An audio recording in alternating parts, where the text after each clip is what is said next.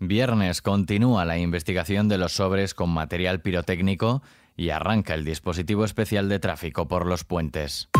ISFM Noticias con Daniel Relova. Muy buenos días, es 2 de diciembre. La policía seguirá investigando hoy la autoría del envío de seis sobres con material pirotécnico casero en su interior al presidente Pedro Sánchez, la ministra Margarita Robles, las embajadas de Ucrania y Estados Unidos, la base aérea de Torrejón y una empresa de fabricación de armamento en Zaragoza.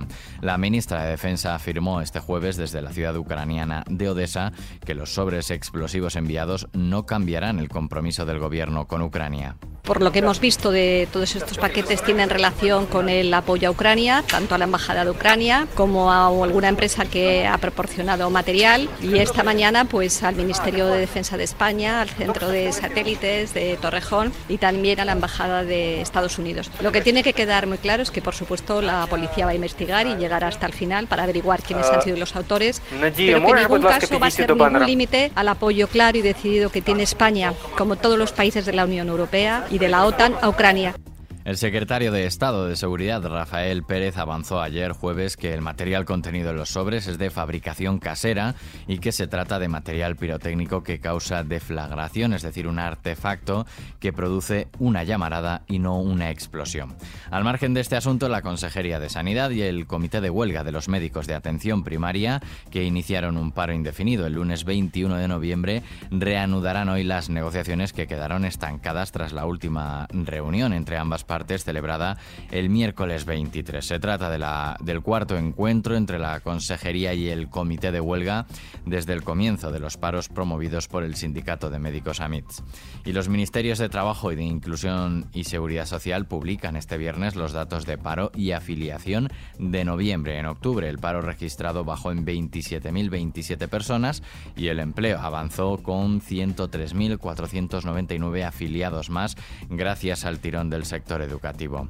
Nos vamos a las carreteras y es que a las 3 de la tarde de hoy arranca el dispositivo especial de la DGT por los puentes de la Constitución y la Inmaculada en los que se prevé 13 millones y medio de desplazamientos en las carreteras españolas. Tráfico que mantendrá este dispositivo especial hasta las 12 de la noche del domingo 11 avisa de que las horas más desfavorables para viajar en todos estos días se concentrarán desde las 4 a las 10 de la noche de este viernes y el miércoles 7, las mañanas del sábado 3 y el jueves 8 y de nuevo las de tarde hasta la noche del domingo. Fuera de nuestras fronteras, Biden defiende la ley antiinflacionaria frente a las críticas de Macron. Estados Unidos no se disculpa y yo no me disculpo ya que lo escribí por la legislación de la que hablas, pero hay casos en los que se escribe una legislación masiva y que tiene casi 360 mil millones de dólares para la mayor inversión en cambio climático de toda la historia.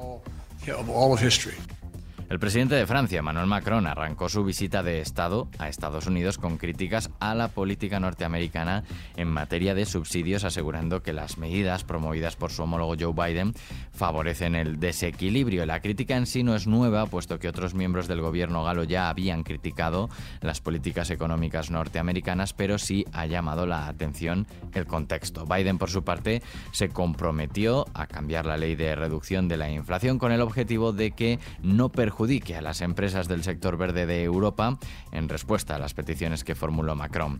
Y en Inglaterra siguen los homenajes a Isabel II. La secretaria de Estado británica para los bosques, Trudy Harrison, ha anunciado un programa para plantar más de 75.000 árboles a lo largo de Inglaterra en memoria de la reina fallecida en septiembre a los 96 años. Y terminamos nuevamente hablando de música.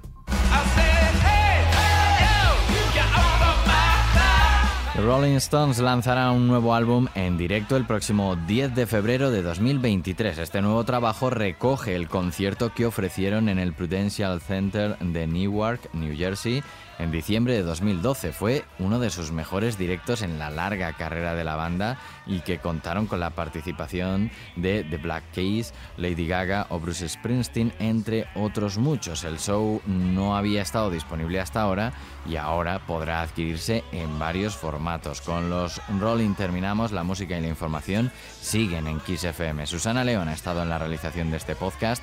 Saludos de Daniel Relova, que pases un buen día.